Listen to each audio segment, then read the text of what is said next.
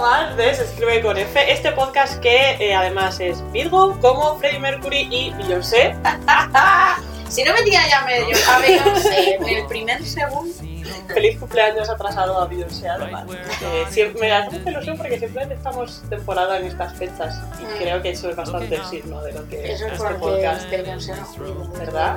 Nacimos bajo su signo. Entonces, bueno, si queréis hacer la carta astral de este podcast, ya sabéis por dónde tenéis que empezar a tirar. Nosotras somos, como siempre, eh, María. ¿Y Elena? Y además hoy tenemos presencia en el estudio de Lucía. Toma, tenemos público. tenemos público en el estudio. ¡Uh! O sea que está aquí principalmente para reírse de nuestros chistes y hacernos pensar que somos graciosas. Gracias. Menos mal que esto a mí Menos me mal, esto sube mucho la moral. Eh, como viene siendo ya tradición, después del verano os traemos eh, un poco nuestras recomendaciones y cosas que nos han gustado mucho o bueno, han estado bien O o bueno, Bueno. durante, pues que hemos hecho durante estas vacaciones en nuestro Amores de Verano 3, el retorno del rey. Ya no sé qué voy a hacer el año que viene, no sé si hay más chistes con números, pero es que yo creo que va a ser complicado. Alguna de Misión Imposible o O algo así, ¿verdad? O de Terminator, alguna cosa así. saldrá algo de Disney versión 8. O sea, que- sí, seguramente. Pero bueno, de esto hablaremos más en un momento porque nos tocan las noticias. Get a postcard from the gift shop. Let my family know I'm doing fine. Y bueno, pues yo creo que empezamos con el drama veraniego que ha sido mm, el dramita Spiderman. De Dramita Spiderman. Mm, Yo tampoco... No te te has enterado regular. No, me he enterado, pero creo que la gente se ha vuelto muy loca. Ah, yo también. Quiero decir, ¿qué os pensáis que son Disney y Sony? O sea... Bueno, el dramita viene porque... Eso explica, que sí, yo aquí como... Sí, que te gusta saltar en media res. Eh, el dramita viene porque Sony ha decidido que eh, no va a ceder más esta licencia a Disney, como hizo pues para las pelis protagonizadas por Tom Holland, la quiere de vuelta, y esto en teoría terminaría con el papel de Tom Holland dentro del Eh. universo cinemático de Marvel. Ahora, yo me lo creo regular, Sí, yo creo que todas estas noticias salen un poco Sí. como para estar en boga y que la gente hable y el drama y ver un poco cómo está el Sí. ambiente y ver lo que hacen además. Porque luego salió la noticia que Sony le dijo a Tom Holland que no hablase más. Eh, bueno, todo un poco dramático. También es verdad que todo esto es culpa de la ley de derechos que estableció Disney, o sea que se Mm, siente, es un poco culpa vuestra, así que... Chan, chan, chan. De todas maneras, yo no he visto la última de los Vengadores, pero tampoco ya tenía mucho sentido, ¿no? Que estuviese... Pero sí, Spider-Man sigue saliendo. Ya, pero me refiero al personaje con el que más relación tiene. Pero si le hicieron, ya, pero le hicieron una película, o sea, la película nueva de Spider-Man, la de Spider-Man Erasmus, Ajá. eh, es después de la última de Vengadores. O sea, que la idea era, o al menos eso es lo que se hinteaba, como desarrollar el personaje de, de Spider-Man después de, del trauma. ¿sabes? Ajá. Y qué va a ser de su vida. Pero claro, pues a ver cómo termina esto. Chan, chan, chan. Si no, pues que lo, le cambien el nombre, lo llamen Peter Parkour y... Este chiste no es mío. Pero, Pero me hace quedaba mucha gracia. muy bien, Y quedaba muy bien. Así que, bueno, seguiremos atentas de lo que pase con este drama. Y más cosas veraniegas. Yo creo que podemos pasar a seguir hablando de movidas de Disney y Sí, sucedáneos. porque, Porque Disney ha sí. decidido que no va a hacer nada nuevo ya. Va a vivir de las rentas de la adolescencia eh, millennial. Y eh, pues yo estoy muy a tope de admitirlo. O sea, me parece muy mal que no hagan cosas nuevas. Pero tío, van a traer a Lizzie McGuire. O sea, vamos a ver. Estos son palabras mayores, entre otras cosas. Es decir, también tengo que decir que lo de la serie de High School Musical a mí no me llama nada la atención. Pierde mucho cuando no estás Disney. Sí. Es, que, como, a ver, podría ser guay porque podría ser un poco Glee, que es una serie que pues funcionó, o sea, Glee con todas sus cosas malas, pues Funcionó entretenida de ver y funcionó sí. bien, pero no, la verdad es que no sé muy bien por el tráiler cuál es la idea. O sea, yo creo que no va a tener nada que ver con las pelis. ¿eh? No. O sea, va a ser ese mundo de ese instituto. He visto la escena, o sea, he visto lo que es el comedor Sí. del instituto y es igual que las Sí. pelis y tal. Pero eso muy bien. Pero yo creo que no va, a no ser que sea como muchos años después de que se graduasen Me los del otro. que será un poco así, ¿no? Yo no me he visto el tráiler, he visto algunas imágenes, no me llama mucho la atención, pero... ¿Los la vamos a ver igualmente? Sí. Eh, lo de Lizzie McGuire sí que estoy muy a tope. Aunque no sé, porque claro, hacer una Lizzie McGuire a mí me gustaba todo el drama de instituto, pero claro, ahora es una Lizzie McGuire mayor. Ya. ¿Qué hacemos ahora No con sé. esto? O sea, una Lizzie McGuire millennial. Bueno, ya lo era en su momento. Sí, decir. claro, pero ahora ya va a ser millennial de la vida es una mierda. Eh, todo mal, eh, tengo que pagar. Bueno, seguro que todo les- le habrá salido bien, tendrá un super trabajo, un super piso. Y eso ¿Estará con Gordon todavía? Es como mi mayor pregunta, porque después de ese ¿Tendrá final... Lizzie McGuire una novia? Ojalá. Ojalá. Después de ese final de Lizzie Superstar... Hostia. ¡Joder, qué buena película! Es que. Es que no me extraña que lo recuperen también, te digo, porque intentar superar a Lizzie McGuire es muy Muy difícil. difícil. Pero Disney, si te esfuerzas igual. Y bueno, tenemos todas las movidas de vamos a hacer 58 millones de cosas más de Star Wars. Así Sí. te dejo yo a ti, que tienes más experiencia. A ver, el gran evento del D23 eh, de Disney ha sido pues, sin duda el hecho de que van a hacerle una serie a Obi-Wan Kenobi, que ha sido pues el momento en el que se nos ha caído las bragas a todo el mundo, porque vuelve Juan McGregor al universo y estamos muy En felices. serio, es que Juan McGregor no. Y Obi-Wan Kenobi es que no sabes de Star Wars. Sí, a ver, un poco. sí, las pocas pelis que he visto son estas. Las nuevas. Sí. Nuevas. Las nuevas. que- Las sí. menos nuevas. Las malas. Pero Sí. a mí Juan McGregor ya no me refiero en el universo Star Sino como Wars. persona. No, o sea, físicamente, que todo el mundo es como, ah, Dios, es el más guapo. Y a mí es como, bueno, no tengo nada contra él tampoco, ¿eh? Pero bueno. está juzgando bastante. Puedes hablar. si quieres puedes hacer comentarios, te dejamos. Estoy comiendo.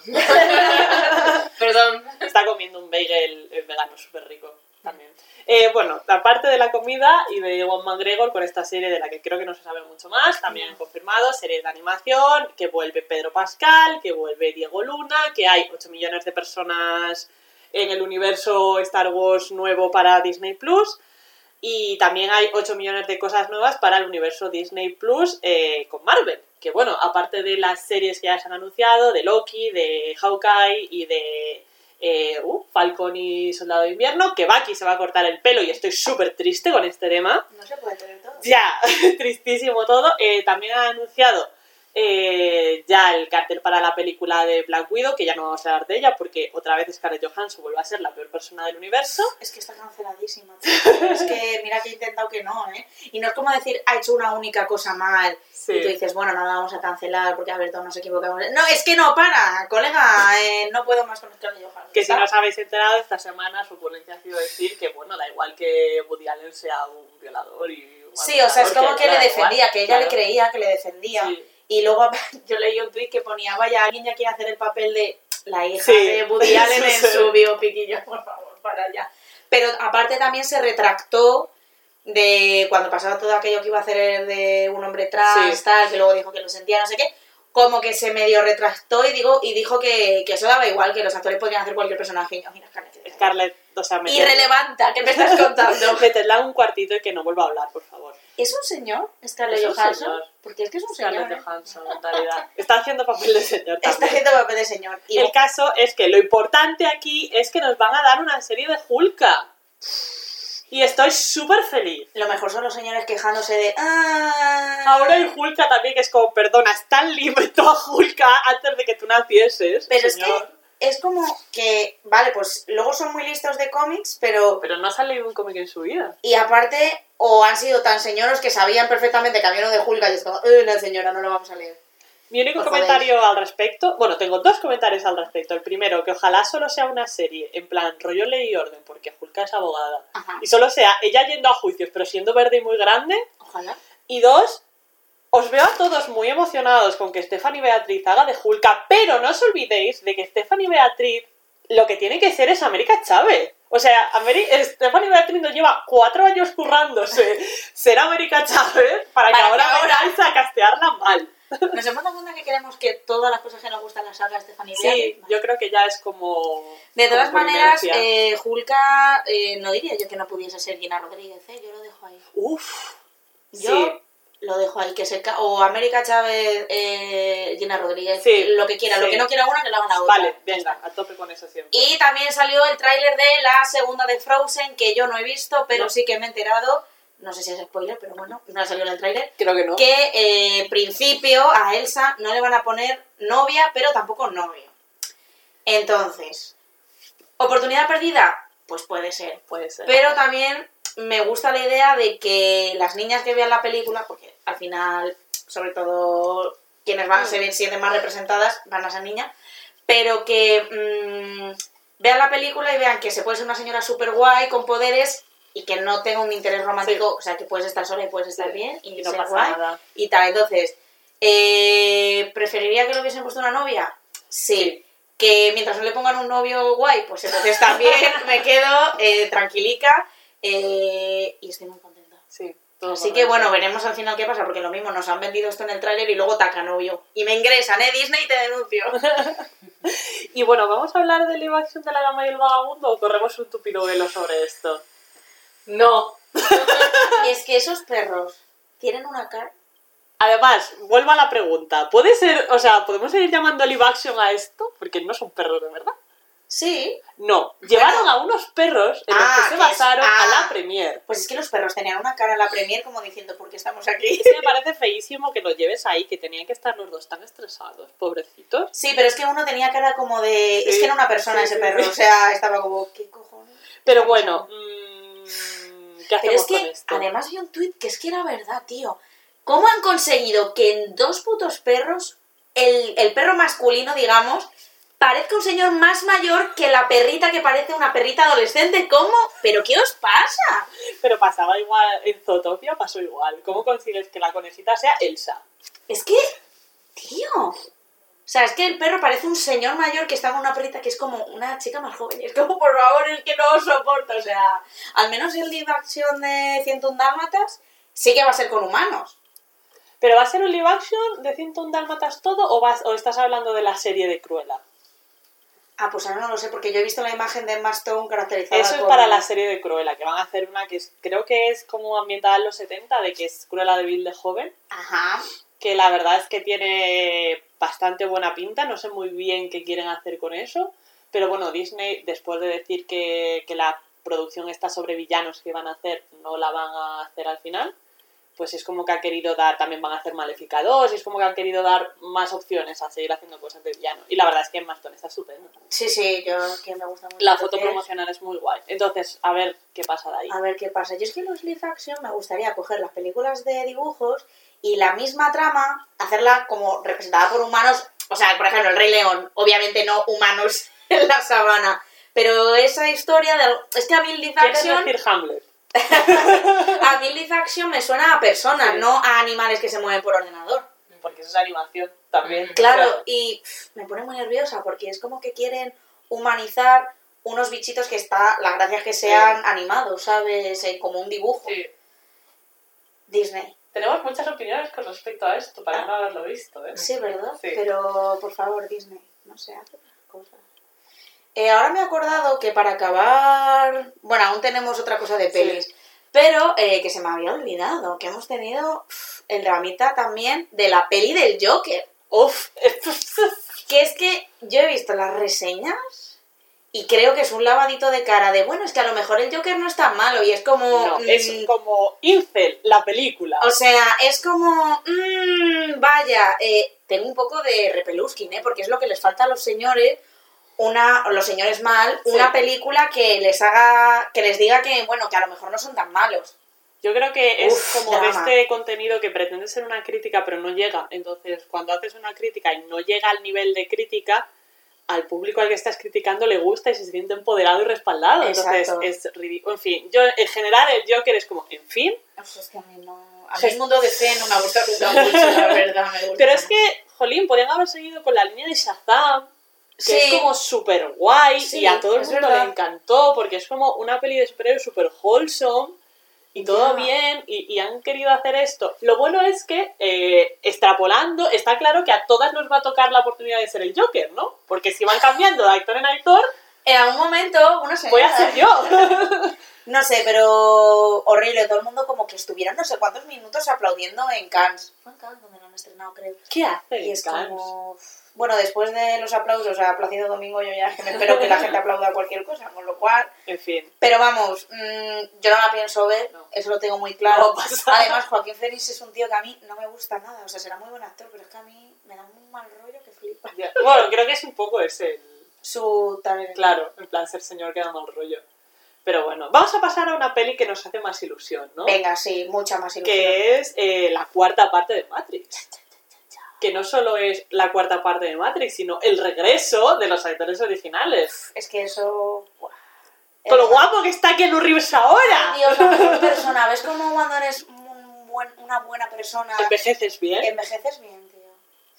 Estoy a tope con lo de Matrix, la verdad.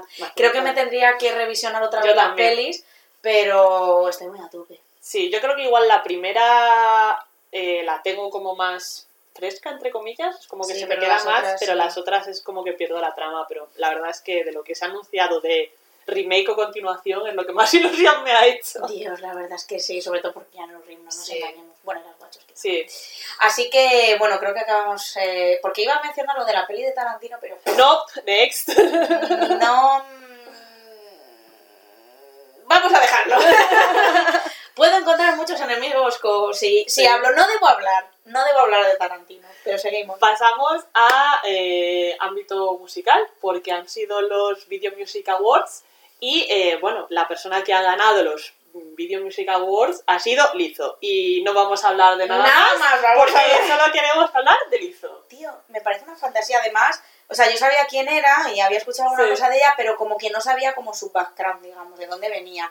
Y me estuve leyendo un artículo con un vídeo, bueno, era de Sí. Huffington Post, Women, que lo sigo yo, Sí. que es un poco tal, pero bueno.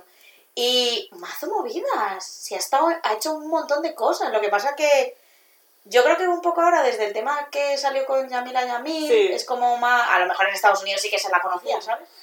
Pero no sé, ahora tiene un su. Pues es que me flipa esa pava. Sí, la verdad es que, a ver, el, el toca- Sí, la flauta travesera. Es que yo alucino, o sea, cuando La la vi así, yo. Pero esta tía de.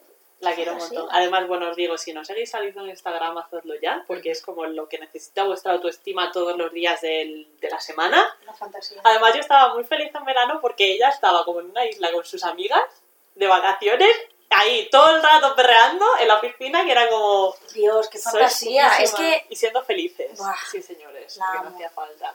Y no sé, me gusta mucho porque toda su actuación fue como mm, un rally por nuestra autoestima. ¿Sabes? es una es como, es lo que necesitamos. Y solo quiero añadir que el hizo nos mola, pero también hay que respetar a todas las personas gordas, no solo a ella. Exacto. Porque correcto. estaría bien empezar por ahí. O sea, está bien, no solo. Ah, bueno, está Sí, bien. ah, no. No, no, no. eh, que ya sabemos lo que nos pasa con la gente famosa, que es como los famosos sí, pero luego la gente de a pie no. Y también decir que la otra persona que me ha gustado más de los Video Music Awards ha sido Jonathan Barnes. Que punto uno, el modelito, lo amé. Y punto dos, el vídeo de Jonathan Barnes conociendo a Sophie Turner. Uf, es que soy yo. ¿Cuál? Porque yo soy ambos. Eh, uf, es verdad. ¿eh? Sí, ¿eh? Pues es que Sophie Turner, yo. Uf, la quiero mucho. Ya, Jonathan Eh, también. Eh, ¿Qué otra cosa iba a decir? Ah, la actuación de Miley Cyrus fue muy buena también. Es que no, solo he visto a Lizo. Pues yo, o sea, solo vi a Lizzo y a Miley Cyrus y nena. Fete, porque ahora Miley Cyrus, no sé si lo sabéis, pero seguro que sí, se ha divorciado de su marido y tiene una novia que es modelo. ¡Uy! Aquí ha habido sorpresas. Que además sois las peores personas. Bueno, las que escuchan este podcast no. Pero el resto de gente sí, porque salió la noticia de que se habían divorciado y justo salieron unas fotos de Miley Cyrus en un yate de vacaciones con su nueva novia besándose y tal. Y entonces todo el mundo empezó a decir que le había puesto los cuernos a Liam, que por eso se divorciaban y tal. Y tuvo que salir Miley Cyrus a decir, mira, he sido un desastre de persona, he fumado porros, me he puesto pelotas encima de una esta... Sí. O sea, me podéis decir 50 millones de... O sea, me han echado de hoteles por poner tartas con forma de pene, o sea, mm, he hecho mil cosas, pero no voy a tolerar que digáis que... Que le he puesto los cuernos. Porque eso no es verdad, ya yo he cambiado mi vida y Liam es una persona de mi pasado y como Sí. yo estoy ahora, pues nota que se han divorciado, pues porque oye, ya no había más rollo y que sí, vale, ahora ella tiene pues otra pareja, pero que para nada se han puesto los cuernos y yo es que cuando vi las fotos con la novia dije, ¿qué? Bien por ti, Miley. Y la actuación estuvo súper, súper bien. Pues habrá o que verla entonces. O sea, es ella solo cantando, pero que, que lo hizo muy bien, vamos. Muy bien. No es tan show como lo hizo, que es muy guay, pero está muy bien. Así que solo quería mencionar. Bueno, ya podemos enlazar con la mejor sección del programa, porque es... vuelve la Beyoncé Watch. Pam, pam, pam. I woke up like this. I woke up like this. We flawless. Ladies. Aparte de volver a reiterar, feliz cumpleaños Beyoncé, porque es fiesta nacional y me puso súper triste tener que trabajar ese día. O sea, es bifobia esto que me habéis Esto hecho. es bifobia y Beyoncé y Beyoncéfobia. Eh, os voy a redirigir, por favor, a nuestra timeline de Twitter porque eh, arroba eh, pantuflas record nos compartió el artículo de eh, la señora que es bellonzóloga. Bellonzora. Está, no sé si estoy 100% con esta palabra. Es como, ¿quiero bellonzóloga o belloncelolo? Es que es más complicado de decir. Bellonzóloga es un Sí, poco ¿verdad? mejor, ¿eh? Pues venga. Sobre, eh, pues, esta autora que hizo, eh, pues, estuvo siguiendo como todas las rutinas de Beyoncé y se considera como la experta mundial en, en Beyoncé y eh, las lecciones que ha aprendido de esto. Y la verdad es que, bueno, aparte de que os guste más o menos, que espero que sea más, eh, es muy cookie, el artículo es muy cookie y además me gusta mucho que os acordéis de nosotras por esto. Sí, es cierto, es verdad. Pero yo a Beyoncé le recomiendo una cosa. Eh, te tienes que divorciar. Cari, porque ha habido un poquito de movida con Jay-Z. No sé si te has Sí, enterado. me he enterado. Un poco de movida, Beyoncé. No mereces esto. No. Además, no creo que comparta las opiniones con Jay-Z, pero bueno. Es mm, que yo, a Be- Beyoncé tiene que coger a Jay-Z y hacer como Scarlett Johansson. Lo metes en un cuartito Y lo dejas y lo dejas ahí. Que no hable. Que no hable. Sobre todo porque Beyoncé, todos sabemos lo que te hizo Jay-Z y eso yo ni olvido ni perdón. O sea, está lo de Chenoa y Bisbal y lo Y de Jay-Z y. Beyoncé. O sea, lo tengo ahí que ni olvido ni perdón. Pero bueno, si no sabes de qué estamos hablando, es que hizo unas declaraciones Jay-Z un poquito controvertidas. Eh, llamarlo de algún modo. mm, que de algún modo venía a decir que mm, que la violencia policial contra las personas negras Era po- un poco culpa también de las personas negras. Exacto, vamos ¿no? En plan de, sí. bueno, crecen en ambientes violentos y claro, pues, o sea, como que lo justificaba un poco y fue como... Eso nos dice que la clase tiene mucho, Es que aparte de además- otras opresiones. Es que además es ridículo porque es como Jay-Z que siempre va de abanderado de Sí. los derechos de las personas negras, que es como pavo. O sea, No puedes decir... al menos cállate la boca. Primero, cállate. Y segundo, al final la manera de decirlo pues fue literalmente Sí. eso, que es culpa. Ujú. O sea, como si eso, si crecer en esos ambientes violentos fuese culpa Sí. eh, de las personas a las que mata la policía por no ser negras, o sea... Me imagino Beyoncé en plan de, tú sabes ahora... Lo que yo voy a tener que hacer de publicidad, no te soporto, Jay-Z, ya, fuera. saqué, ya saqué un puto disco contigo para devolverle Un poco tu un poco de lustre a tu carrera. Es que, Beyoncé, no puede- tus esfuerzos no pueden ser eh, limpiar las mierdas de Jay-Z, o sea, No. es así. Es Así así. que nada. Bueno, vamos a ver. Amiga, date cuenta. Amiga, date cuenta. Estamos, aquí para ti. Si necesitas ayuda. Y hasta aquí la Watch.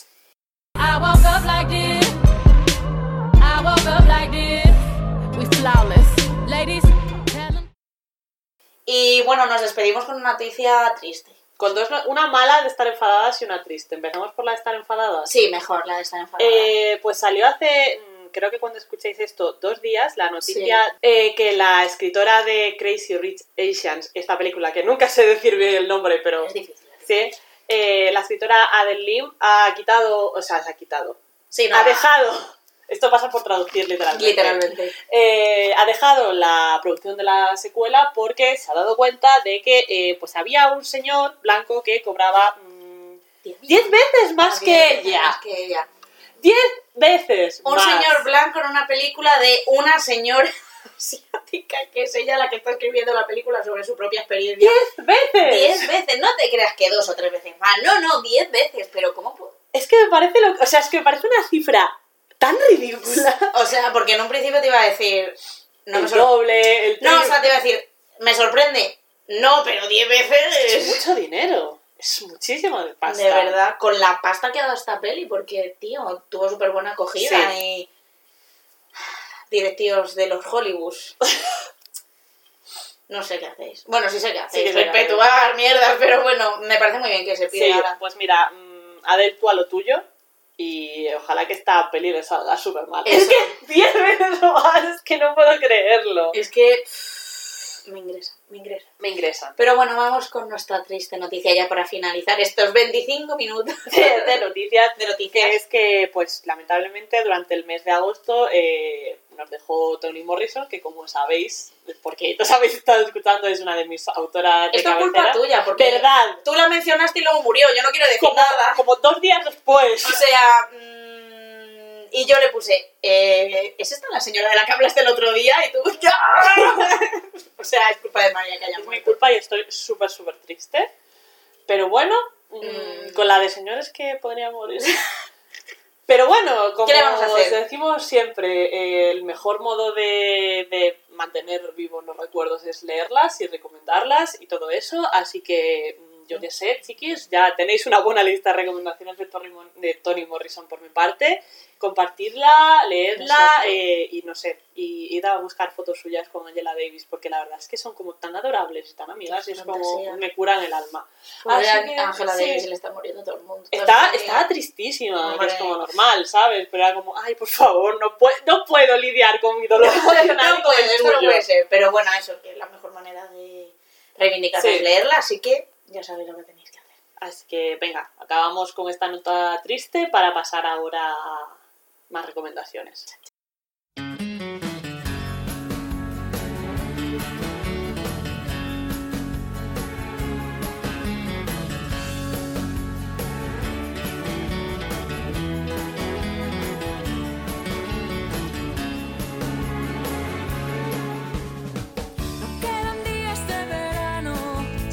Bueno, ya sabéis que en este Amores de Verano volumen 3, pues os contamos todas las cosas que hemos visto barra leído eh, en verano, que estaba pensando que según estaba grabando las noticias, ¿Sí? más cosas se me iban ocurriendo que eh, yo pensaba, pensaba, realmente no he hecho este verano, me lo he pasado más, no sé, viviendo De chill, ¿no? de chill con mi móvil en Instagram, pero sí que al final me ha dado tiempo a ver, a ver, ¿eh? porque yo leer, no os traigo recomendaciones de leer, porque sí que es alguna cosa a mí me ha gustado, pero ¿Te has leído pura mierda este verano? no, aún no. Ah, que si me he leído Claro. mierda, creía que era el nombre de un libro, no, de otro que estaba yo pensando, me he confundido, no. Eh, sí, el- uno era pura mierda, los otros es como que no los voy a traer aquí porque no es mucho de nuestro ambiente, pero que me gusta más o menos. Pero sí que traigo muchas series y dos películas, Oh, Dios sorprendentemente. mío, yo la verdad es que me acabo de acordar de otra película. Ah. no sé, sido como- Ah, tres películas. Tres ¿sabes? bueno, 15 Que vamos a años después acabó este podcast. ¿Quieres que empecemos un poco por las nuevas temporadas que nos hemos visto? Porque va a ser un poco más resumido, porque no queremos haceros spoilers. Pero bueno, Y como las hemos visto Sí. las dos, pues yo creo que empezamos por Sierra, ¿no? nos ha gustado mucho. Hemos llorado mucho. Sí. Sí. Mm, Me parece súper injusto estar llorando con esta serie. Ya, pero luego también veo que toda la gente es como muy amigui y se quieren mucho, entonces estoy muy bien. Y todas las señoras superbadas que hay en esta serie, Sí. pues... ¿qué le vamos Cuando pensé que había llegado el momento en el que Noel Stevenson no me podía hacer más gay, va y me pone a una señora de 8 metros, Súper mazada, súper lesbiana, por otra súper parte. lesbiana y estupenda. Qué fantasía. ¿Qué hago yo ahora? Pues no sé. Esa es mi novia, o sea, También es verdad que podéis pensar lo que queráis, pero el malo que me ha olvidado, Zorda, no, Hordak se llama, ¿no? Eh, yo no sé qué- por qué les hipeáis con la chica de Entrapta, porque es que es maricón, o sea, yo no quiero decir nada, pero, o sea, esa capa, esa... Yo no acepto que sea heterosexual. Es que no lo es. Y yo creo que se va a hacer bueno, fíjate. Va... Ese es nuestro Sí. resumen de... Sí, uy, iba a hacer un poquito de spoiler Sí, por eso, final. Pero en bueno, yo creo que va a ser bueno al final. Y lo, lo dejo ahí. Venga. En general, nos ha gustado mucho la temporada, sigue siendo cuquísima esta serie. Sí. Lo único malo es que dura aproximadamente 5 minutos. Sí, más o menos. O sea, entonces- es la sensación que me da a mí que me Sí, dura cinco es minutos. muy cortita, pero nos ha gustado mucho y todo muy bien. Nos ha gustado mucho también, creo yo, la nueva de The Riddles. Es que Derry Girls me parece una serie que muy poca gente ve. O Es sea, súper, súper bonita. Por si no lo sabéis, es una serie que se ambienta eh, un poco casi a los finales de toda la movida del IRA en Irlanda del Norte, en la ciudad de Derry. Eh, y, a, y a mí lo que me gusta mucho es cómo compagina todo el drama que supone pues todo el tema de Irlanda del Norte, católicos y protestantes, con pues unas chavalas adolescentes que viven a sus sus vidas movidas. y están a sus y es que es buenísima. Me vio mi madre viéndome un par de capítulos y es como que estaba con el teléfono y de vez en cuando miraba y luego le decía, venga, ponme una de las irlandesas, no sé qué, porque es tan buena. Me río tanto con esa serie. Sí. Es que te juro que, que buenas de Riggers, de verdad, o sea, la tenéis que ver, está en Netflix las dos temporadas y a cada cual mejor, ¿eh? Sí, la O verdad es que sí. es que No vamos a entrar tampoco mucho en detalle porque si queréis saber más, las chicas de Fangirl han sacado un episodio donde hablan de The Riggers y The Globe. También vamos a ir ahora y ya os explican un poco más toda la movida. Pero en general creo que lo más positivo que tiene esta serie es que todas son muy amigas y todas se quieren un montón. Sí, Y la ya verdad, está. Y, sí. eso, y que la señora que hace de Claire tenga 30 años, Ya ves, es increíble. Es que mi cerebro aún no lo ha Que mi personaje fa- favorito sea una monja, eso sí que es Yo, soy yo, esa monja. Es que esa monja es lo mejor que me ha pasado Sí, en la vida. sí. Yo digo que sí, pero es que son todos tan buenos, Sí. de verdad. O sea, no hay un personaje. O sea, te pueden caer mejor o peor, pero es que no hay un personaje malo de, de decir este personaje es un poco flojo, no Sí. está bien conseguido. Es que son tan buenos. Y yo es que pienso que es que son tan irlandeses, macho. O sea, que- es, que, es que es increíble. Entonces, bueno, la recomendamos mucho sí, de sí. Y, Y la Glow. nueva de Glow, a mí me ha gustado mucho esta temporada. Sí, o sea, Glow nos ha pasado que la primera temporada nos dejó un poco frías. La segunda ya nos empezó a gustar mucho y esta tercera, es que te, a mí cosas de señoras que son amigas. Sí, sí. Me Yo creo que ya es porque ganada. ha ido como moviéndose el foco y ya no es tanto Ruth, sino que va cada vez siendo más coral Exacto. y a mí es lo que más me gusta, porque la- incluso las subtramas me interesan mucho más que... Y hay pocos que sí. señores. Y hay pocos señores, y los que hay están muy rotitos, entonces, bueno, Sí, y, y son interesantes. Sí. Me parece que no es el señor PM. de, sí, exacto, de siempre, entonces está muy guay, pero vamos, que no vamos a decir nada porque si las chicas de Fangirls lo van a explicar mucho mejor que pero vamos, que nos ha gustado mucho la temporada y que seguramente Netflix no la cancele. Porque, porque es lo que suele pasar. porque es la maldición, el, el otro día lo estuve leyendo, lo de la maldición de la tercera Sí. temporada en Netflix, así que nos quitaron esta, ¿cómo se llamaba? La de los zombies. eh, Santa Clarita Ah, Diet. No, eh, Santa Clarita Diet, Sí. eh, nos han cancelado. Glow, estoy ahí un poco. Sí. "Mm". Sí, Hombre, no se han metido con eso nazis. estaba pensando, pero sí que se han metido con los homófobos. Sí, entonces- eso es verdad. Entonces, mm, no sabemos qué pasará. mm, Esperamos que. Esperamos que no. Pero bueno, no sé. eh, también me he cancelado la de día a día, aunque ahora la han recuperado. Sí. Pero bueno. Netflix. Netflix. Y bueno, ¿por qué seguimos? ¿Qué- Yo creo que podemos seguir con la maldición de las terceras temporadas y que nos cuentes que qué tal The White People. Que nos cuentes que yo también la he visto, pero como se la ha pedido Elena, Pues, Dear White People. A ver, bien, porque todo el mundo es muy guapo, entonces. Living. correcto. Living. Mm, ¿Qué me ha pasado esta temporada? Ha sido muy caótica. Ujú. O sea, es como que tenía más sentido las dos primeras. Y creo que, como me comentó María, como que hay mazo movidas cinematográficas que no entendemos porque no, somos- tenemos ni idea de cine. no tenemos ni idea de cine. Y parece ser que se han basado mucho esta temporada en movidas de cine. Eh, mm, me ha parecido como un poco caos. Es verdad que yo creo que han querido hacer una... Bueno, pues... Como que eh, están cimentando para lo que venga luego, ¿o no? Sí, o más bien es como Sam está grabando Ah, vale. su documental y ella no tiene ni idea de por dónde va a ir su Sí. documental. Y creo que la temporada hace un poco eso, Sí. no, no tienes ni idea de hacia dónde va a ir. Y luego sí que cierra un poquito mejor. ¿Me ha gustado los temas que han tratado? Pues sí, siempre. Siempre. Porque todo el tema de, de acoso sexual, que ha sido muy arriesgado, porque usar eh, a un hombre negro, porque podías coger a cualquier Sí. profesor blanco, ¿no? Coger a un hombre negro y, y ponerle e- ese drama de tenemos el problema racial del racismo, pero claro, aquí hay un problema de género, entonces, y encima quien le está acusando es una mujer blanca, entonces me ha gustado mucho que al menos pues representen todo ese tema y, y también un poco pues el feminismo blanco y negro también, no sé, y bueno, que se han reído del cuento de la criada, que hay más gente que se ha enfadado muchísimo, bueno, mujeres blancas, claro, que se han enfadado muchísimo. A mí me ha hecho muchísima gracia. Yo me río muchísimo porque Es que es eso. es verdad, entonces... Porque es como todo el rato la parodia de Dios mío, esta sociedad es terrible y estoy muy triste, vamos a follar. Sí, o sea, es que... Pero bueno, que la verdad que a mí me ha gustado, porque es una serie que me gusta y, y metido un personaje nuevo que es un chaval negro, gay y es como reina de la vida.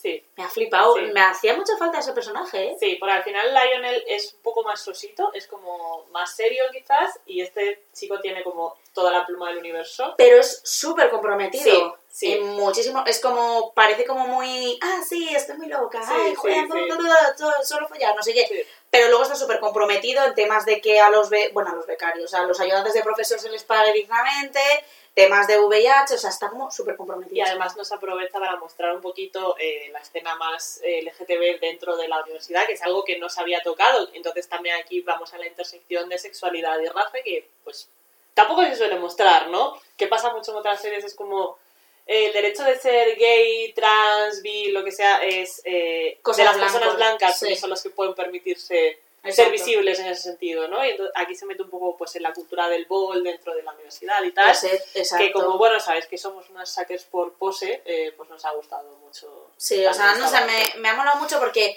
Dear White People siempre me ha dado la sensación de que es una serie como para educar a los blancos. Que es cosas de lo que la gente negra se quejaba un poquito Sí. de esta serie, ¿no? Es como, esta serie se nota que está muy hecha para blancos. Sí.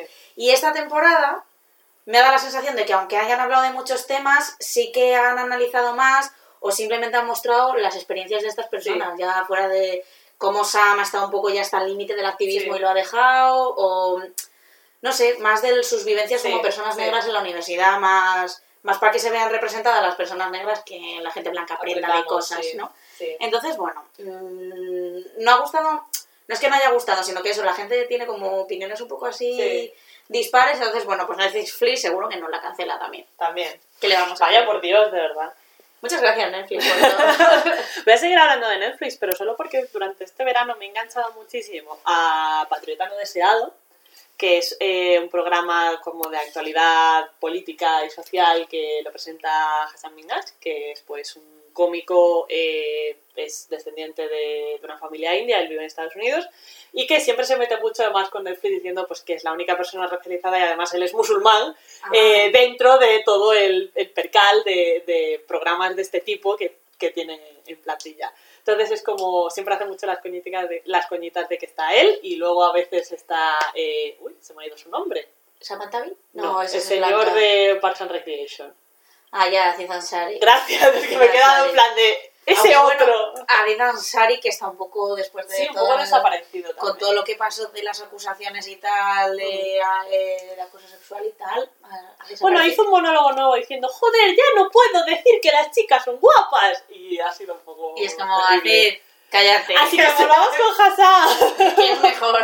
Eh, y os cuento un poquito. Patriarcano Deseado es un- son capítulos que duran 20-25 minutos en los que pues, te habla de alguna movida social o política del momento y te destripa un poco la realidad, pero de una forma pues muy graciosa y además con unos efectos visuales muy guay, porque es él hablando delante de unas pantallas eh, que van como mostrando gráficas y tal, y el equipo que tiene que le hace las gráficas es genial, porque van sacando un montón de cosas y es muy visual y es muy divertido. Pues eso está guay. ¿Qué temas te hablan?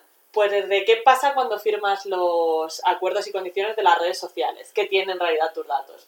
Eh, ¿Qué pasa con la política en Canadá? Que lo hablaba antes con las chicas. El último capítulo que sacaron es de- sobre Trudeau y las movidas que está haciendo ahora en Canadá. Y que Canadá igual no es ese sitio tan ideal que queremos ahora. No, sí, sí, desde luego. Tiene un capítulo sobre el rap que es increíble, en el que habla sobre cómo eh, se está utilizando el rap en distintos países como eh, rebelión contra los gobiernos, o sea, Ah. todo lo que pasó. Empieza hablando de todo lo que pasó aquí con los raperos que metieron en la cárcel en España y va moviéndose hacia Chile, Gambino y This is America y lo que está pasando ahora en el sudeste asiático que hay muchos países y muchas localidades que están usando estos vídeos virales de, de rap para mm, hacer una crítica a, a sus gobiernos y como incluso los gobiernos de esas zonas intentan hacerse los guays subiendo vídeos eh, de rap que son pues bastante terribles. Entonces hay un poquito de todo. Tiene unos capítulos también sobre el, política en la India que son una fantasía que flipas. O sea, yo no sabía que podía haber un gobierno más shady que el nuestro. Resulta que en la India, si no has cometido tres asesinatos, no te dejan presentarte a política, al parecer. ¡Oh, Dios mío, por favor! Y todo, pues muy ligero, muy divertido. De esto que te quedas así mm, con mal cuerpo, pero luego te suelta un chiste sobre, eh, pues, cualquier cosa y dices, bueno, al menos me lo, me lo tomo con humor. Entonces, si sois como yo, que sois un poco desastre para manteneros al día de las cosas o simplemente os gusta la actualidad, pero el telediario es muy deprimente. Es. Sí, la verdad es que me ha gustado un montón. Eh, la temporada cuarta termina esta semana, o sea, termina el día que, que vais a escuchar este podcast. Pero os podéis hacer un binge watching porque la verdad son temporadas muy cortitas, podéis elegir el tema que más os guste y la verdad es que es súper, súper bien. Y es que además las promos son muy graciosas. O sea, es muy divertido este chico, entonces todo muy bien aquí. Guay. Pues vamos a seguir con Señores Bien, porque es verdad que nunca hablamos de ellos. Es verdad. Solo de Jake Peralta. Y mm, yo este verano me he estado viendo una serie en Comedy Central, que normalmente son series un poco... Pero eh, es una serie que se llama Alternatino. Eh, y es un poco como... Bueno, el protagonista es Arturo Castro, que si seguíais Brad City, pues era como el amigo gay de Ilana, bueno, su compañero de piso. Y ya es un chaval como que yo le fiché. Y este programa de Alternatino es un poco como lo que hace José Mota, pero bien. ¿Vale? Son una serie de sketches eh, en los que él interpreta a distintos personajes. ¿Qué pasa? Pues que obviamente todo es para hacer una crítica, porque Arturo Castro es guatemalteco. Entonces, es como que el programa empieza con una escena en la que él se interpreta a sí mismo y luego mete dos sketches, otra vez vuelve a la escena principal eh, con esa línea, otros dos sketches y así, ¿no? Y mola un montón porque es un poco la línea principal, siempre es un pues cosas que le pasan a él, pues lo típico, que es el latino de su grupo de amigos que son todos eh, blancos, eh, pues eh, tiene una novia, se lía con una pava rubia así y tal, conectan mazo y, y estaban borrachos, ¿no? Y se ha ido a su casa y cuando está allí la tía es eh, votante de Trump. Eh, o sea, entonces la verdad es que es, a mí me parece bastante gracioso porque los sketches, todos, aunque sean de risa y jiji jaja al final, todos son de, Reales, ¿no? de denuncia Sí. social, sobre todo temas de, de que él llega a una fiesta y la gente lo primero que le pregunta es por cosas de otros países de Latinoamérica y él es como en plan de, pero yo qué sé, si vivo aquí, ¿qué me estás contando? Yo qué sé qué pasa en Venezuela o qué pasa en México, o sea, ¿por qué me preguntáis? Entonces es un poco pues, pues él siempre denuncia un poco pues de, de racismo y de cosas que le pasan a él por...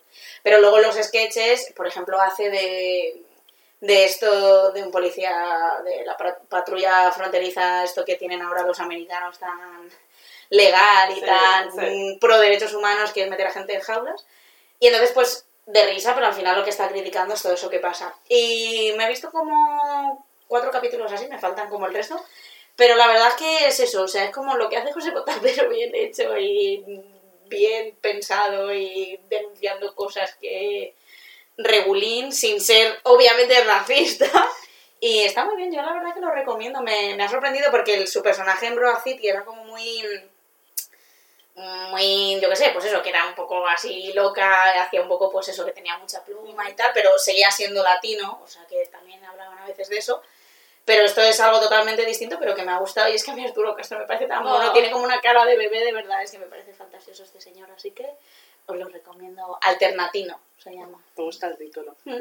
¿Pasamos al cine? ¿Te apetece? Venga, sí. Venga, porque yo, eh, bueno, he visto bastante cine, pero vengo a hablaros de Midsommar porque me ha gustado un montón. Yo he visto texto, pero no sé ni de qué Y va. porque además me pasa una cosa que es, eh, yo vi Hereditary, que es del mismo director, de Ari Aster, y no me gustó nada. Lo siento, porque sé que hay gente que va a matar por esto, porque es como, ah, Hereditary. Me pareció que estaba bien, sobre todo estéticamente, pero luego sin más, y luego vi Midsommar y me flipó. O sea, fue como... Es de miedo, ¿no? Mm, a ver, a priori es una película eh, de terror que está protagonizada pues por un grupo de amigos. En realidad la protagonista es eh, pues la chica, pero que se va con su novio y con los amigos de su novio a, eh, a Suecia, al pueblo de uno de estos chicos que está en Estados Unidos como intercambio, para un festival que se hace en verano. Eh, todos lo- el novio y todos los amigos son antropólogos. Uno de ellos es eh, Chidi de The Good Place, que hace de Chidi de The Good Place otra vez, que es como genial, te quiero muchísimo. Y se van allí pues eh, para preparar sus tesis y también aprovechar y disfrutar un poco. ¿Qué se encuentra? Pues como una especie de secta Ajá. de donde todo el mundo va de blanco y hay muchas flores y muchas movidas. Están ahí preparando un festival estupendo y maravilloso para el verano.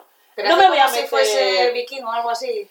Tienen cosas, ¿vale? De hecho, me hace mucha gracia porque en Suecia la gente flipó en plan de, No ¿qué estáis diciendo? O sea, ¿qué estáis diciendo? No voy a entrar en detalles porque Vale. es bastante spoiler todo lo que os pueda contar, pero eh, me gustó por varias cosas. Eh, la primera, porque es Dumphin la película, ¿sabes? Es como, amiga, date cuenta, la película.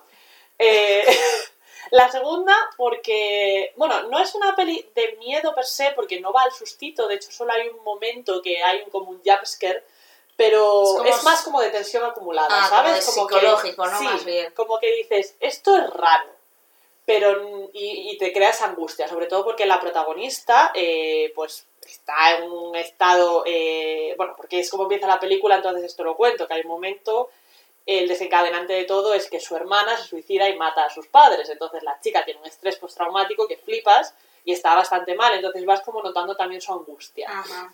Y que su novio gilipollas, entonces eso también ayuda. Eso también ayuda. Y hay una cosa que me gusta un montón, que es que eh, no es, es una película súper luminosa. Es en Suecia en verano, entonces es como días súper largos, eh, todo Ah. muy verde, muy blanco, muchos colores, y le da un rollo completamente distinto a lo que pensamos en una película de terror. sí. Y a mí eso me parece súper atractivo. La estética es preciosa, la banda sonora es muy guay, o sea que en realidad todo el rollito mm, como que va muy bien en la línea de mis intereses, entonces la he disfrutado un montón. Incluso si no sois fans del terror per se, o sea, si no os gusta que os den sustito, yo creo que es una película bastante accesible porque es, no juega tanto a eso.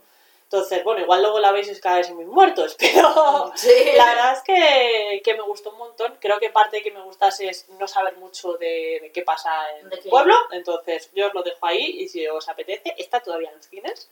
Así que podéis echarle, echarle un ojo porque la verdad es que merece la pena. Bueno, pues vamos a seguir con terror. No es terror. ¿Terror? Pero es que me he acordado que yo este verano, después de cenar en vacaciones, me ponían una peli, habíamos estado viendo, no sé qué estábamos viendo en Neox, y de pronto eh, ponían una peli vieja y yo dije, bueno, pues venga, a, A ver, ver. a ver. Eh, y yo en este año del señor 2019 me he visto abierto hasta el amanecer. ¿No habías visto Abierto hasta el No había amanecer? visto abierto hasta el amanecer. Y entonces yo dije, vaya mierda película, primero porque sale Tarantino y es que me repugna, lo siento, físicamente es que no le soporto y luego pienso todo lo de detrás y es como que no me gusta nada. Pero salía Josh Clooney muy jovencito y yo dije, bueno, sin más. Y el caso es que no me llamó nada la atención y yo me iba a ir a ver mis series y mis cosas, pero me empiezo a quedar ahí a ver a ver hasta el amanecer, que no creo que se esté descubriendo nada. Pero solo Oye, quería... siempre hay alguien que... Sí, o sea, yo lo que quería venir aquí a decir es que, bueno, la peli me encanta porque luego es como muy mamarracha, ¿no? Sí. Y entonces está como muy mal hecha y eso me hizo mucha gracia y yo me reía porque no me esperaba que fuese a pasar nada de eso. Pero he de decir que yo cuando vi a Salma Hayek en esa película dije, ¿por qué no habré visto esta película antes? Me hubiese Pero es descubierto que muchas Salma cosas. Hayek en Abierto hasta el amanecer sacó del armario a una generación. Claro, por eso yo tendría que haber visto Claro. esa película antes, porque yo estaba viendo esa película y yo decía, uff, uff, lo que está pasando aquí, digo, si esto lo hubiese visto yo antes, me hubiese descubierto muchas cosas. y fue maravilloso. Eh, a ver, la peli es una... Es como de cine B, ¿sabes? Pero a Sí. mí me moló, o sea, me Es moló- cutrita, pero- Es cutrita, pero sobre todo me gustó, y me gustó el final, porque pensaba que lo iban a hacer rarito, y me gustó el final. Así que, pues nada, solo venía a decir que he descubierto a Salma Hayek de Navidad Me parece así que... Acabamos con cine, porque Elena por fin, Sí. por fin, ha vuelto, ha visto eh, Spider-Man Into the Spider-Verse. Uf, girl. A eh, 3 de agosto de 2019. nunca es tarde, nunca es tarde. Nunca y la semana tarde. que viene ponen la favorita. Así Bien. que, bueno. Nunca es tarde, si la dicha es buena, eh, podemos hablar un ratito de la mejor película de superhéroes de la historia. mm, Entiendo que le diesen el Oscar a Mejor Película de Hostia, Animación. es que es una locura. O sea, Es una locura. me o sea, es que yo la veía y casi no le prestaba mucha atención a lo que estaba pasando en la trama porque me flipaba tanto visualmente. Es súper bonita. O sea, sé que vengo tarde, entonces diréis, ya, ya lo sabemos. Te lo hemos dicho ya. Pero me gustó un montón y además lo de mm, todo este tema del multiuniverso y Spider-Woman. Que no es y- Spider-Woman, que es Spider-Gwen. Bueno, es que. Spider-Woman es otra distinta. Bueno, pues Spider-Gwen es una señora super badass Eh, no sé, o sea, mm, mm, porque la historia de Spider-Man a mí ya es como que me aburre un poco porque es siempre Sí. lo mismo. Pero me gustó mucho, pues eso, a todos los, todos los Spider-Man que hay en otros universos, Sí. eh, cómo se comportan, no sé, o sea, me gustó un montón. Tienes que leer ahora el cómic, porque todo esto está pues, basado Claro. en, en un especial que se hizo que se hizo con todos los...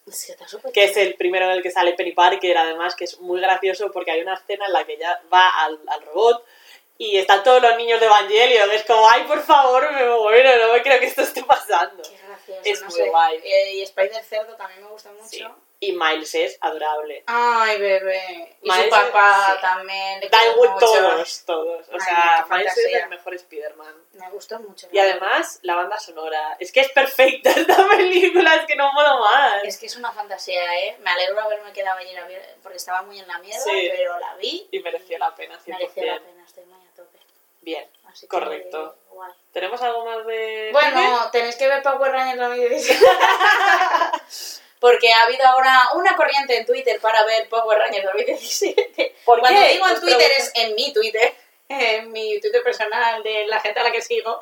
Eh, porque ahora hemos descubierto pues que solo hay personas no heterosexuales en esa película. Una película que yo no sabía casi ni que existía, que se hizo un, un este en 2017 de Sí. los Power Rangers, pero sale Becky G. Si eso no es suficiente para que la veáis, pues Se acabó. no sé qué lo va a ser. Así que ahí os lo dejo. También. ¡Ay! Si no he contado que he visto Stranger Things, se me había olvidado. Eh, es que me acuerdo ahora porque el protagonista es Billy de Stranger Things y entonces y ahora me he tenido que reconciliar con él porque en Power Rangers es muy bueno. Oh. Y bien. Y sí, así que nada, y volviendo a Stranger Things, pues nada. ¿Me pueden explicar por qué nos van a cancelar todo lo que nos gusta y han hecho una cuarta temporada de Stranger Things? Pues no sé si alguien me lo puede explicar, porque es que me jode porque tiene personajes muy buenos. Y ahora que me he vuelto a ver, porque mis padres me pillaron viendo la tercera y dijeron, eh, ¿nunca has visto esta serie? Y me la tuve que ver desde la primera temporada. me di cuenta que la primera temporada de Stranger Things fue muy redonda Sí. y estuvo muy Sí. bien. Y sin embargo, la segunda y la tercera han sido estirar algo que tendría que acabar para lo que estaba pensada que tenía que acabar. Y ya es est- estirar porque no hay más. Entonces, ¿qué pasa? Que todas las señoras me encantan en Stranger Things. De señores, solo me gusta Steve, porque es mi hijo. Y hay un spoiler máximo, pero yo es que estaba muy cerrada. Ya. Cerraron mucho la tercera temporada. Entonces, ahora una cuarta de que...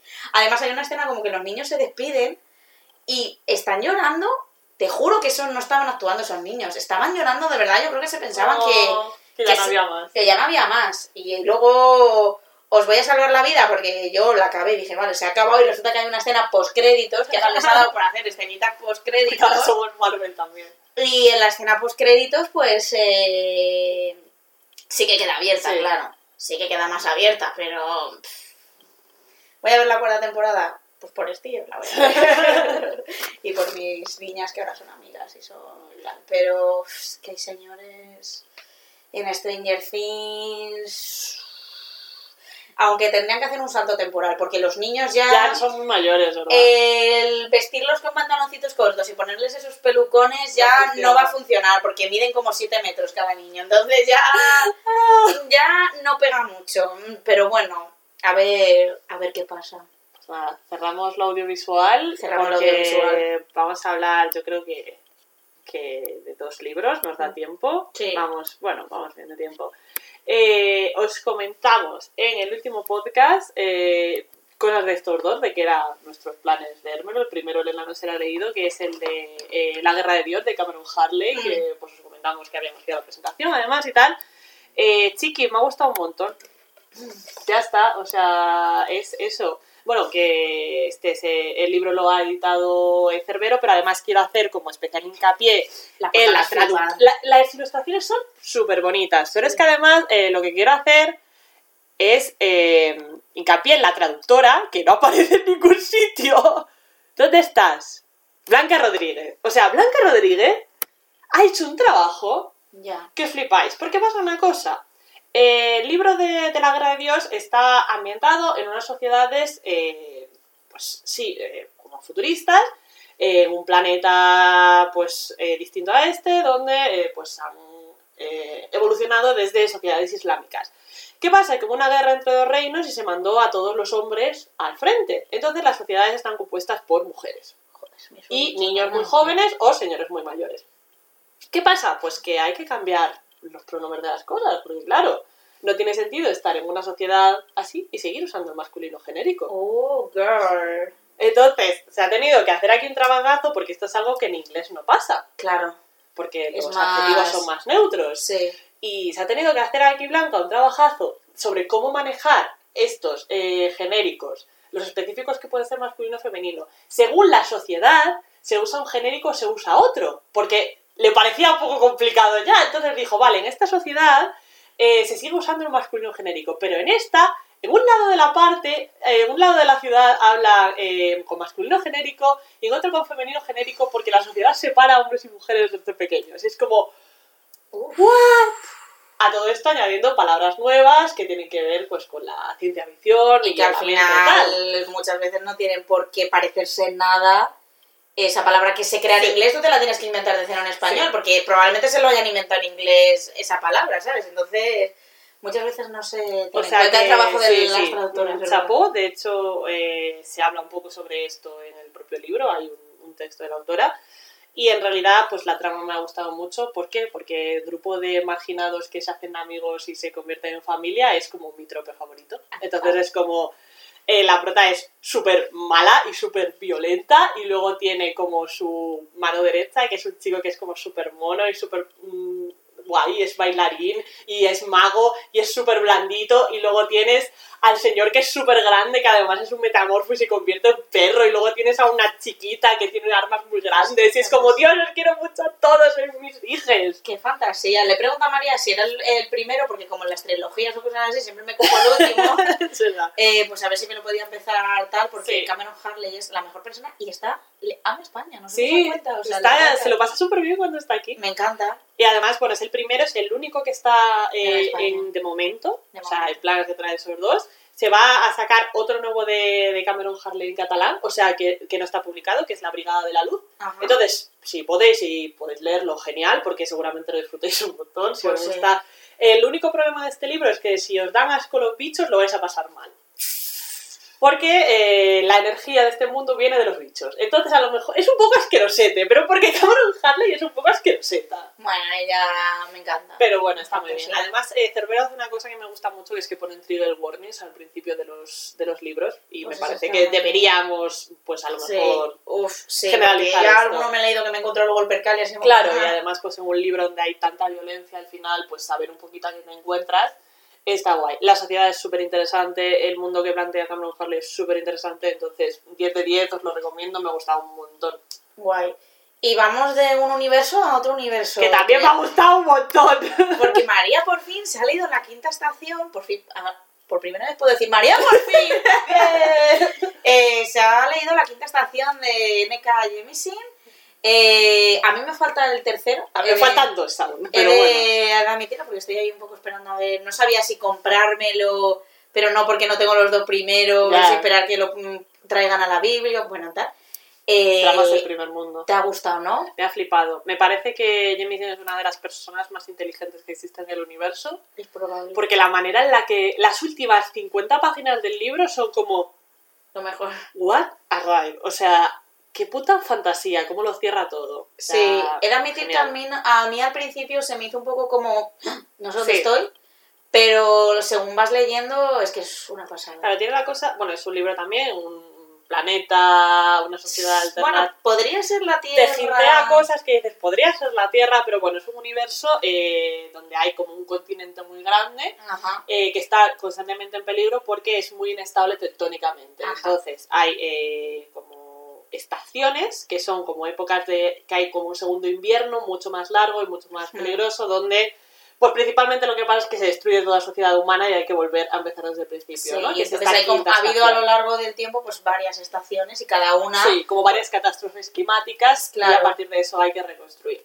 En esta sociedad pues están las personas, entre comillas, normales, pero luego están los orogenes, que es una raza que eh, puede, tiene control sobre los movimientos esa de la Tierra. Exacto. Con lo cual, eh, esto sería súper guay, pero eh, los La gente los humanos han decidido sí que es mejor subyugarlos y utilizarlos que... Claro, porque al ellos. final pueden crear estaciones, entonces al final es como que tienen miedo de estas personas y es mejor tenerlas o matarlos directamente, porque a muchos los matan, o los mandan como a una especie de universidad para orojeles, como Sí. al final es para controlarlos y para enviarles a, pues, trabajar eh, para ellos. claro, se ha habido hay una zona así más inestable, pues les mandan para que controlen un poco la tierra, Sí. la estabilicen y tal, o sea, es un poco esclavizarlos. Sí, básicamente, sí, sí, en el poco. porque, Sí, claro, es básicamente utilizarlos en su beneficio si, y si eso sí, si no los matan, claro. Y sigue hace una cosa muy guay que es que te tira directamente en ese mundo sin darte ningún tipo de explicación. Exacto. Entonces tú vas descubriendo las cosas poquito a poco, lo cual a mí me parece algo muy difícil de hacer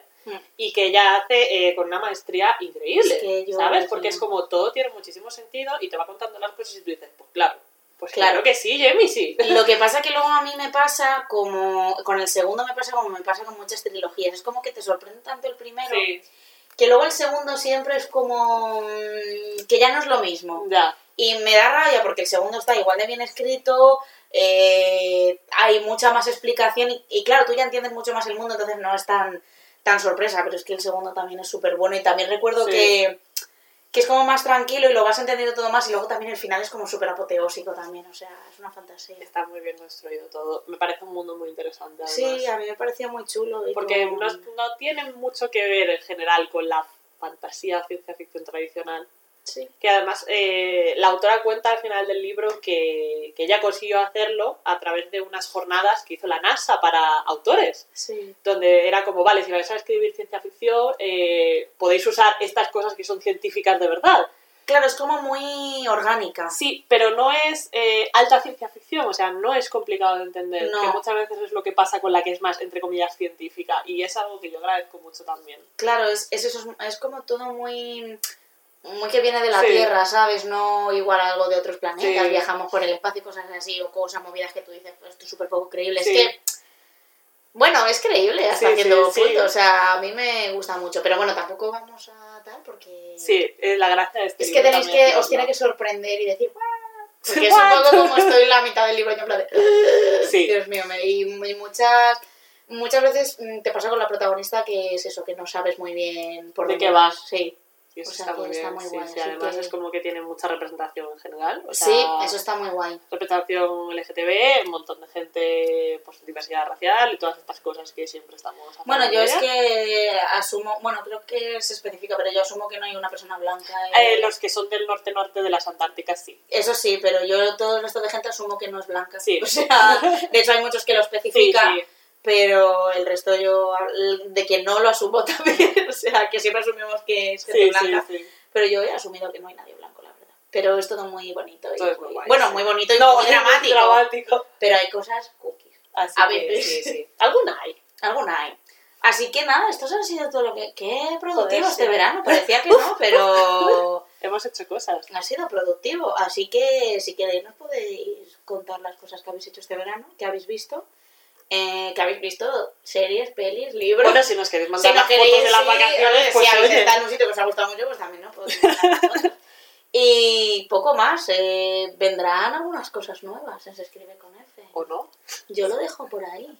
Chan, chan, Tendréis que chan. estar atentos. Tendrá, tendréis que escuchar todos los podcasts a ver si Que alguno- esperamos que fueseis a hacer de todo que lo ibais a hacer, pero bueno, vamos a intentar meter alguna novedad. Para cambiar un poco. Es que es nuestra tercera temporada. Si no nos lo curramos, nos va a cancelar Netflix. Claro, o sea, esto va a ser un antes y un después, tiene que ser... Tenemos que pensárnoslo bien. Así que, bueno, como siempre, nos podéis seguir en nuestras redes sociales. Somos, nos escribe con F en todos lados. Sí, la verdad es que sí. No somos súper originales, nos podéis buscar, eh, comentadnos lo que queráis. Tenéis también nuestra dirección de correo electrónico, es escribeconf.gmail.com. Tampoco vamos a Tampoco es que, sí, Ya sabéis que tenemos Twitter, Facebook e Instagram. Instagram, y vos y Castbox. Cast, Cast- es muy uf. difícil este sitio de decir. Uf, Castbox. Box. Bueno, pues eso. Necesitamos una castellanización. Sí. mm, bueno, Vuestra chat de podcast habitual, ¿eh? Y pues eh, eso es todo por nuestra parte, así que nos vemos en una semana. en dos semanas. Adiós. Adiós.